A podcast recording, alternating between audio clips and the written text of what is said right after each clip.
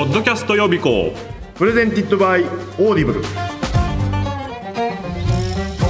どうもお笑いコンビちょめちょめクラブの大島育宙です。ニッポン放送石井ひかるです。ここ数年広がりを見せるポッドキャストリスナーの増加に伴い配信や制作をする人も増えていますがこの番組はポッドキャスト予備校ということでポッドキャストを始めてみようかなと考えているあなたに向けてえー音声コンテンツを作るためのヒントをゲストに伺っていますえーポッドキャストの参考書的な番組という、えーことですが我々がなぜ担当しているのかと言いますと、えー今年も開催されたジャパンポッドキャストアワーズえーポッドキャストコンテンツを発掘し応援する日本初のアワードなんですが、えーこちらで選考委員を任された10人のうちの2人が我々なのです。はい選考員です。選考委員です。選んでる方です。選んでる方です。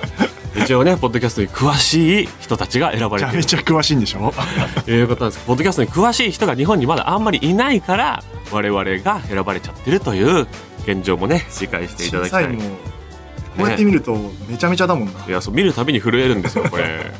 寄テレビプロデューサー佐久間信すごい人ばっ之さんかっていうね。関龍太郎さん高須光義さん秀島文香さん、えー深井龍之介さん古田大輔さん三村理恵さん宮島奈美さんっていうあのジャンル被らないように頑張ってる感がすごいですよね。はい。関さんっていうのは、はい。クリエイティブディレクターって書いてますけど Google の人なんですよ。おわそうあそうそうなんですよ。電通でいっぱい海外の仕事を取って Google なるほど。に移籍していろんなことやってる人みたいな。すごい。じゃあ権力者？そうだね。じゃあ表表の人も裏の人も権力ある人もフリーの権力ない人も様々に入ってるって感じですよね。大島君が一番わけわかんない。いやそうなんですよ。それはそうなんですよ。僕はただのリスナーですから。リスナーでもリスーナー目線も必要だからそういう枠でしょ多分。まあまあまあまあまあそうですけど。もちろんやってもいるけどね。うん。まあそうですね。だから10年後とかには僕だけが残っててああそうね。他の人たちはもうこんなに聞いてらんないみたいになって、僕が「いや10年前のポッドキャストアウォーズはこうだったんじゃよ」ってずっとずっとやってるんだ。言ってるみたいな。そんな年取ってないでしょ まあそんな、えーこんなでお送りしますけれども、えー本日のゲスト講師はテレビプロデューサー上出良平さんです。なるほど。やばいやつ来ちゃったな。面識ありますか石井さん？僕はまあなんかなんだろうゆ友人なのかな。あ友人ですか。お仕事ではない。仕事はしたことないですあ意外と。あ初めててじゃないかな仕事一緒にすんの。これ仕事なのかよくわかんないけど。あ僕はもう完全に初対面で。ああ合わせない方がいい二人を合わせてる気がするな。なんでですか？なんでその二人を知ってるから全然。もう僕はもうただの視聴者です。リスナー。余計なことを言う二人だよね。俺のイそメージ。んなことないと思いますけでど、も Audible 大丈夫ですかあの絶対漏れないですから。大丈夫です。確かに。何言っても大丈夫。いやいろんなこと聞いていければと思いますけれどもえテレビ東京のプロデューサーとしてハイパーハードボイルドグルメリポートなど数々の人気番組を手掛けえー去年の6月にテレビ東京を退社されましたえー2021年から音声コンテンツハイパーハードボイルドグルメリポート no vision を制作。えー去年行われた第3回ジャパンポッドキャストアワーズでは大賞とベストエンタメ賞の2冠。二冠王。圧倒的な、えープロデューサーでありながら出演者として喋ることもある、えーポッドキャスト界のクリント・イーストウッドと。監督。書いてありなおか。つ演じる。えタモリクラブ出てましたね。ク。リント・イーストウッドの凄さって そこなの？もでももっと演者寄りだけどねスタートがね。っとスターであったとかベテランとか。最後最後でね。今監督とえむしろ監督寄りだけどねそう今ねあんま出なくなりましたけど。最初全然出てないから。ね順番逆なんじゃないかってねありますけど、えー今回は上出良平さんがどのようにポッドキャストを制作しているのか。一番気になるポッドキャストですよねこれね。そうですね。聞いたところでその喋っていい話が出てくるのかわかんない。喋、っていい内容はもう全部出してるんそうないいう。かこと言うとねあの、はい。言われます。喋っちゃいけないことなんてないって怒られますよ。ああそうかそうか。あなるほど。いやちょっと楽しみですね。ハードボイルドですからね。ファンとして楽しみですけれども、はい。えーヒヤヒヤするところもあるかもしれません、えーそれではポッドキャスト予備校開講でございますポッドキャスト予備校。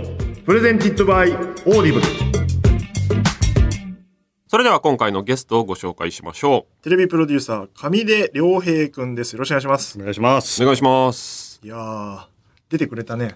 あ、そうですね。前ね、はいとうと話で僕がやってる番組にオファーしたら、はい嫌だって言われて。すいません。今、今思い出しました。スケジュール NG じゃないんで嫌だって言われて。珍しいなそんなことある？珍しいオブラなートに包めよと思って。普通ね、何かしらの理由をつちょっとけますけど。しばらく忙しいんでとか言ってくればはい発するのに。なんかああ、でもこっちは OK だったとそうね。こっち出たから、はいこいつ権力におもねるタイプだなと思って。違うんですよ。アワードがついてるからでしょ、冠に。あの、その前回ね、受賞させていただいたもんですから、はい断れないだろうという思いです。あ本当断りたかったの本当は TOTO の方が出たいです。いや、出ろよ、じゃあ。今日取るよ本。当はもうやばいやば 適当なことをおっしゃってる感じがするな。い。いやいやいや、本当嘘はつかないというふうに決めてますんで。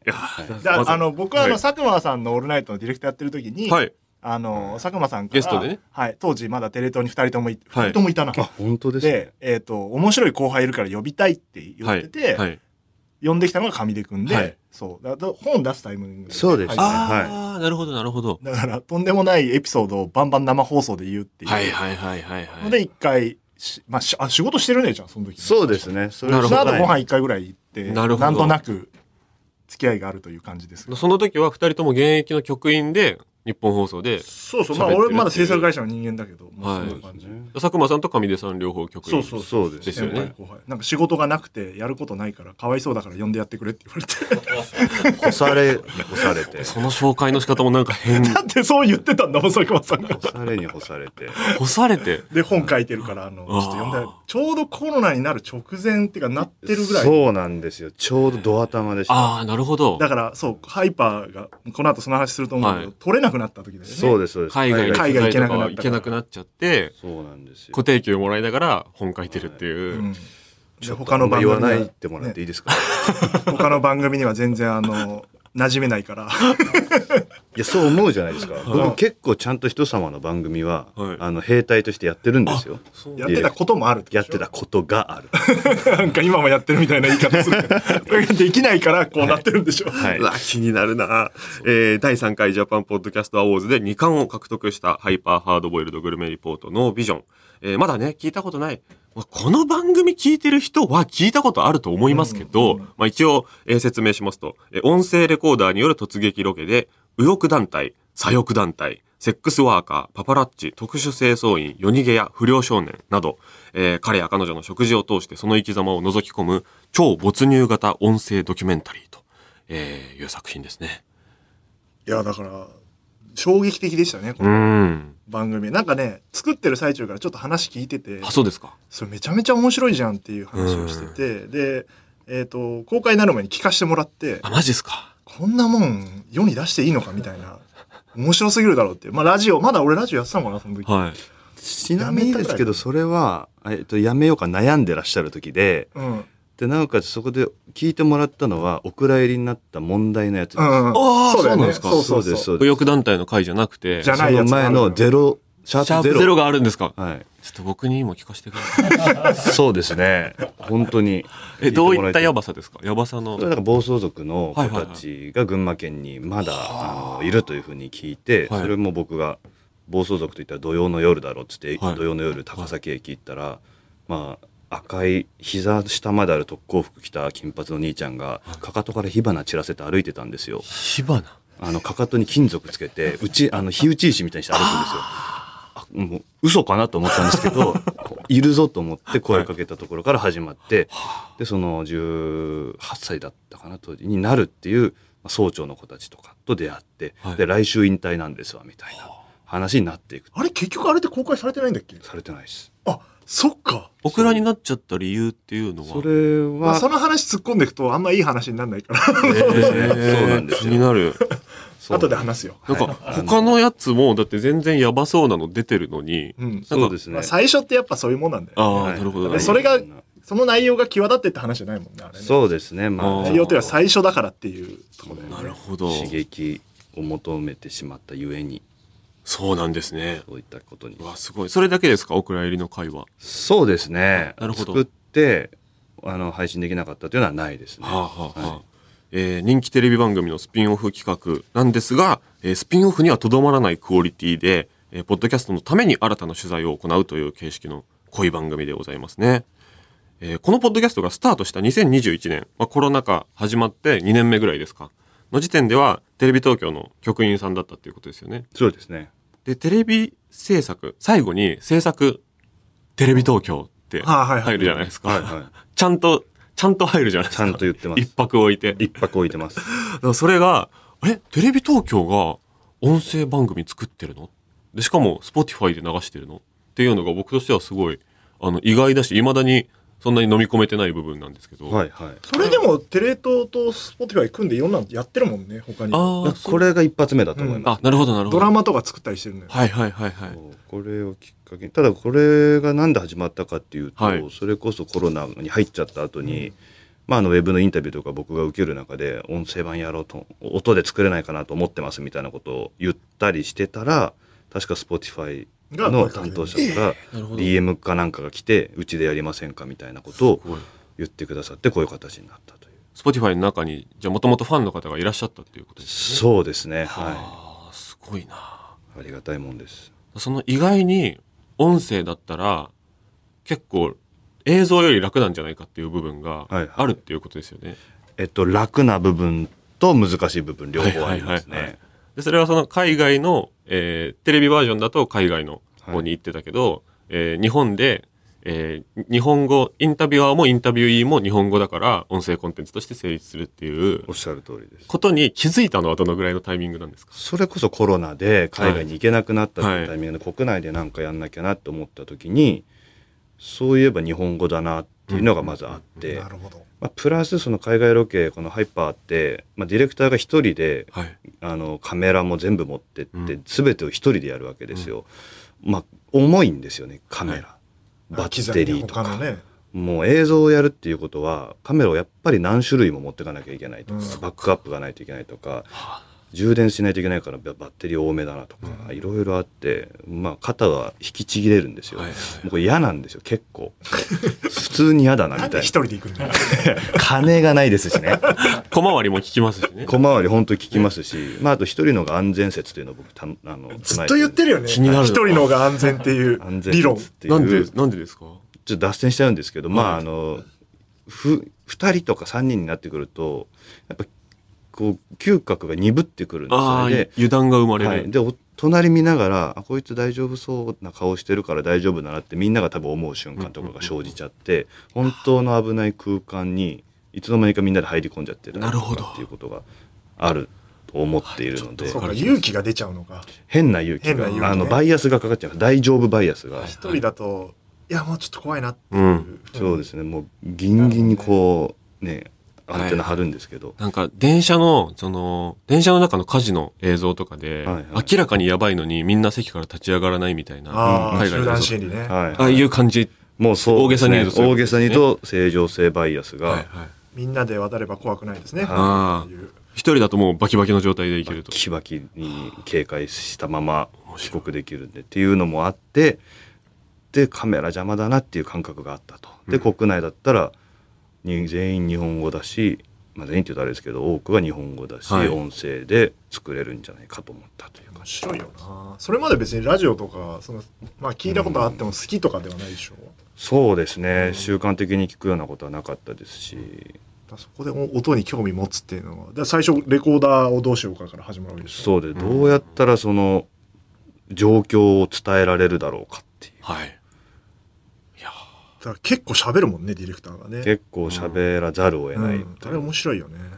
もともとのラジオの作り方と全然違うじゃないですか。だからラジオだと中継の手法に似てて中継で街商店街とか行って、はい。歩きながらやるみたいな番組ってうん。あるんだけど、あれはそうすごい安全なとこだし当はい。然あの人いるし、ディレクターと、まあ作家はいないけどディレクターとパーソナリティ2人で動いてるし、それを受けて喋るみたいな文化もあるから、うんうん。突っ込んだままやりっぱなしじゃんあれって、はい。説明ないじゃない、はい。あれがやっぱポッドキャストならではというかそうですよね。ラジオだとすぐ「何ですかあれは?」みたいに聞かれちゃうけど、うん。うんうん別にじゃあ聞かなくていいじゃないですか。みたいうなそですよね。とこが相性いいよね。説明不足な部分は説明不足でよくて、うん。てくださいっていう。情報量多い方がいい部分は情報量多いっていうはいはい。のがもう従来のラジオの作り方と全然違うからこそやっぱみんなに刺さるんだろうなとすごい思いますね。ありがたいです。あのパパラッチのやつ。わあれやばかった。マジでわわけわかんねえ。なんだあれどうやって撮ってんだみたいな。横に乗ってるってことでしょ車でさ。そうですパパラッチの方が誰かを、そのもう完全にだから一味になってるってことですよね。そうです。もうす僕がもう同じ車に乗り込んで二人っきりでもう何時間も東京をクルージングしてましたね。だから一緒にああの人みたいなことをやってるわけでしょ。そうですそうです。それでその気持ちを掴んでいくみたいな。そうですそうですそうです。作業だからなんかよく喋る人結構多いじゃないですか。うんうんうん。あれはたまたまなんですか？それとも引き出していくうちにどんどん饒舌になっていくんですか？うーん引き出しまあ腕ですかね。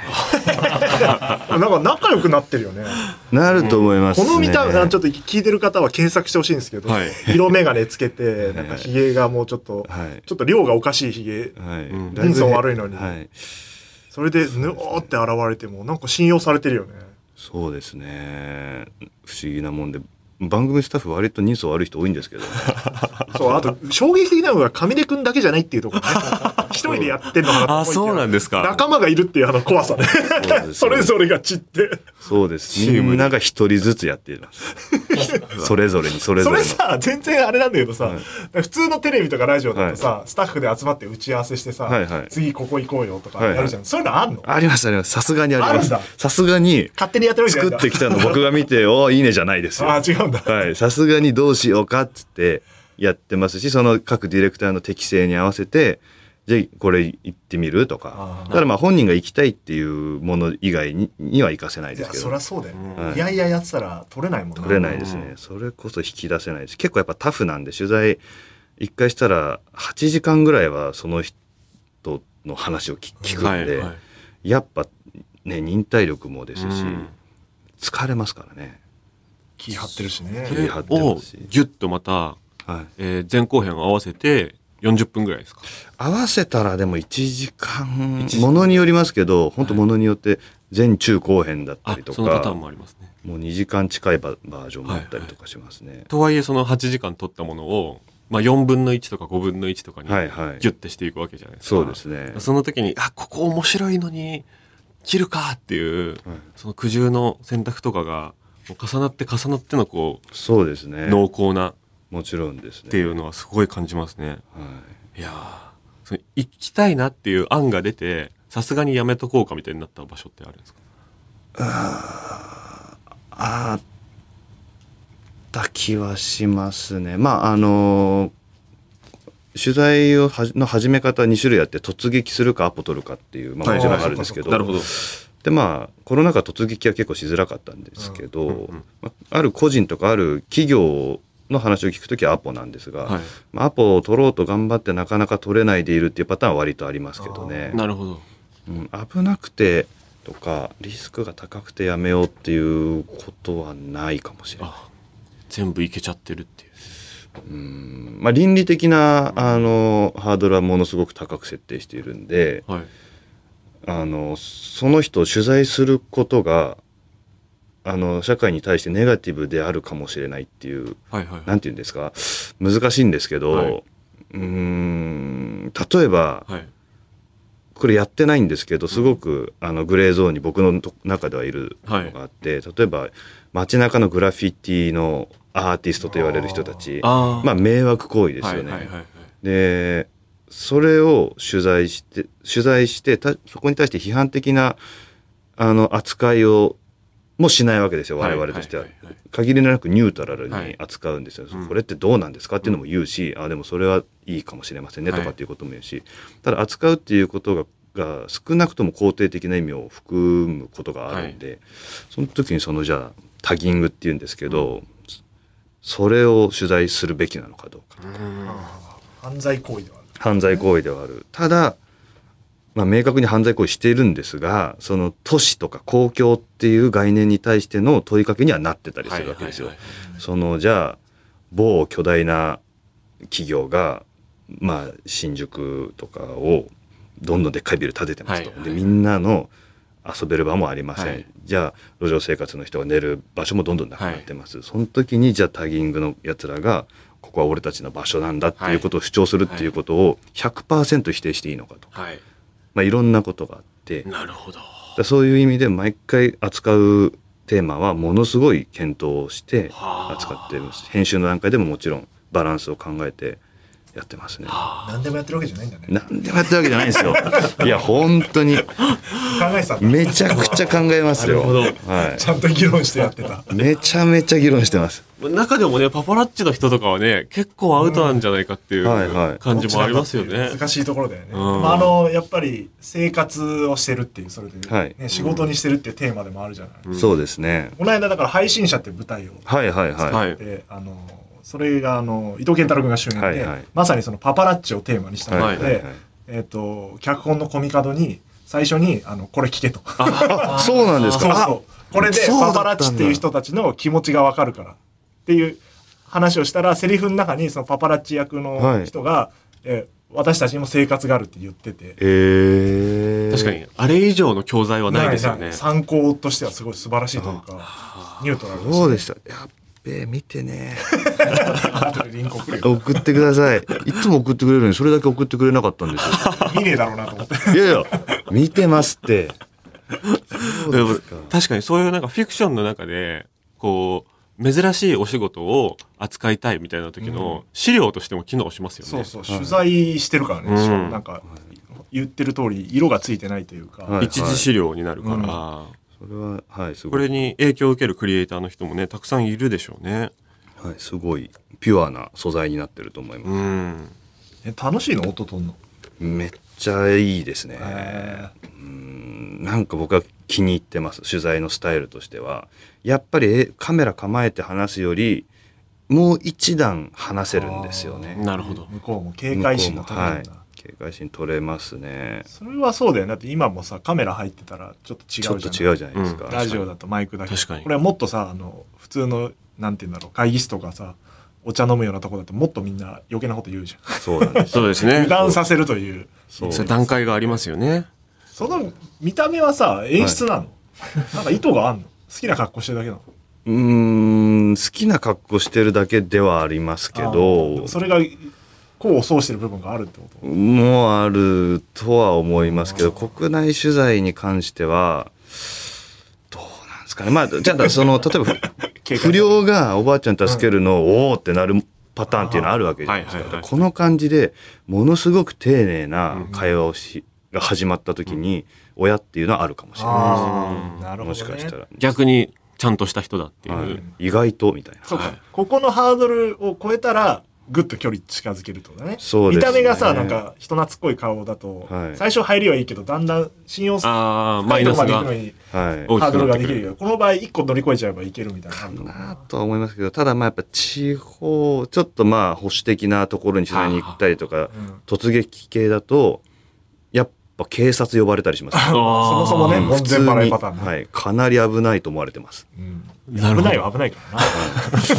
危ないみたいですねそうですね。あと、そのマスコミ前とした人が、はい。取材です、お願いします、みたいな感じで、割とちゃんとした髪型とちゃんとした服装の人が来た時に、ああ、もう、マスコミは嫌いだ、みたいなはい感じで閉ざす。っていうのとは対照的だっていうのもありそうですよ。あると思いますね。それはあると思います、うん。だから、まあ、ディレクターさっきも言った通り、まあ、何種類もいるので人間が、その見た目も含めた属性にあとその取材対象合わせてマッチング。マッチング、それ女性のディレクターもいるので、こういうの、例えばまあ女性の性を扱ううん話だったら、こういう合わせ方がいいんじゃないかとかも考えてやったりとか。いやー、確かに。あの、テレビ東京って言うじゃん、はい一応。。はい。あの、ややこしいよね、やっぱね。テレビ東京って音で、うん？な、えテレビ東京うん？みたいな。そうですよ。ややこしいですよね あ。れ面白いよね。クレジットの最後に制作、テレビ東京。取材される方が混乱してるの面白いよね。そうですね。そうな、なんなの？ってなりますね。テレビなの？ラジオなの？どっちでもないっていう。結構そこ骨折れますよ。ね、あれね、あれ大変そうだなと思ってそうですよね聞いてて。いそうなんですよ。や、だ編集もさ、はい。一から覚えたっていうか、映像とやっぱちょっと違うの。なんかソフト一緒の使ってるって言ってたそうです。もうプレミアで映像と正直同じように編集してますね。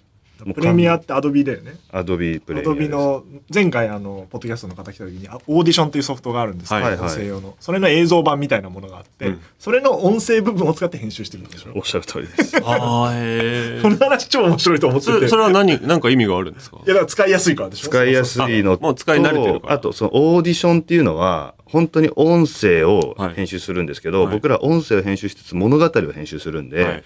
その40分の音声の物語を作るときに、はい。視覚的にやっぱり物語のなあの流れを理解しなきゃいけなくて字幕だけ入れてます。ねあなるほどね、はい。それをもとにあこの辺からここからここまでこの話でここからこの話だったなっていうのを視覚的に認識してあここ長いなとかっていうのをはあ。把握しながらやってます。だからラジオドラマとかに編集の仕方は近いから、ね、なるほど。ももしかしたら。あと脚本がちゃんとある文章のねっていう。うん原稿の編集に近い。かなり近いです。文章苦手な人はこれこういうのの編集は結構難しいと思います。なるほどはい。多分で素材膨大なわけじゃない膨大ですよ。らうちで言うとテレフォン人生相談っていうのがあはいはいはいはいって毎回電話で相談を受けてそうですよね。あれは本当下手したら3時間とか話聞いてたりしてそれを20分ぐらいに編集するはからその作業にちょっと近くてうん。もうなんかそれそれこそ物語作ってはい。あの内容を聞いてどう展開させて最後どう落とすかみたいなのがはいはい。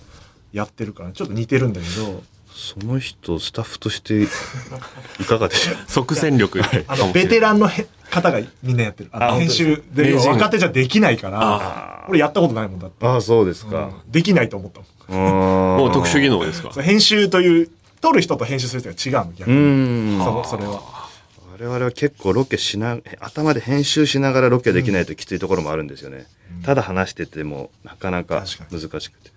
面白いな。本当に手探りで作ってきましたね。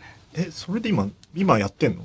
えっと今シーズン12が終わって、でシーズン3をやるのではなかろうかという段階ですあーね。楽しみ大ですね。好評だから。賞まで取って。アワード取ったのはどうだったんですか？そういえば。あの嬉しかったなって感じです、すごい喜んでたよね、はいやっぱああいうの嬉しいっすよね。うん。そう見えないから面白いよね。まあそうですよね、うん。でもやっぱポッドキャストってそのどんだけ好評でもその目に見える反響ってちょっともらいづらいじゃないですか、はいはいはい。だからこうああやって大きなこう形になるとこうチームでも盛り上がりますか？そうですね。ただもっと盛り上がらないとまずいなという感覚はあります。業界としてもですね。なるほど。ね。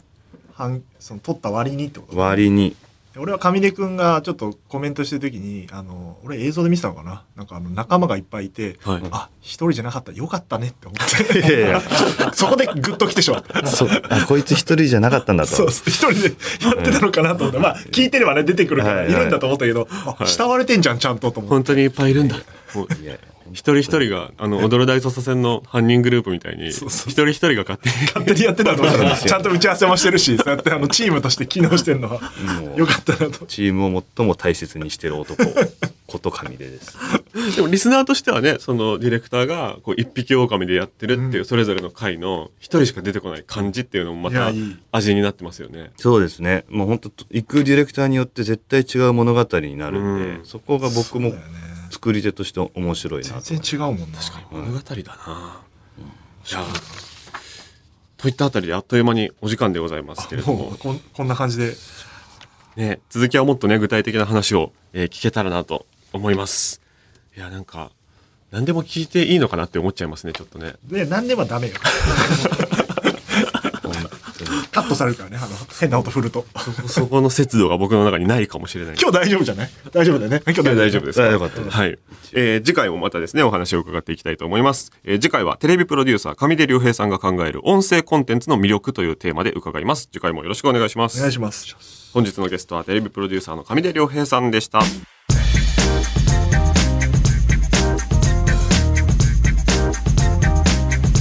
さあエンディングでございます。テレビプロデューサー上出良平さんにお越しいただきました。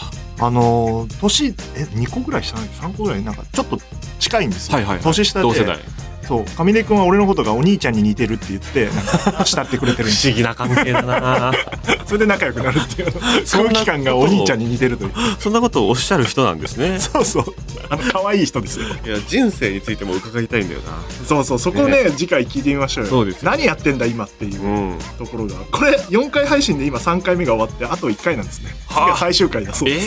ー、あっもっとやりたいなえ終わろうとしてますが。え4回4回じゃないとダメなんですか？これ。いくらでもできますよねこんなんね本当ねもっと呼びたい人いると思うしね、えー、上出さんが手掛けるポッドキャストハイパーハードボイルドグルメリポートノービジョンはもちろん。今絶対に聞くべきポッドキャストが見つかる第4回ジャパンポッドキャストアワーズ。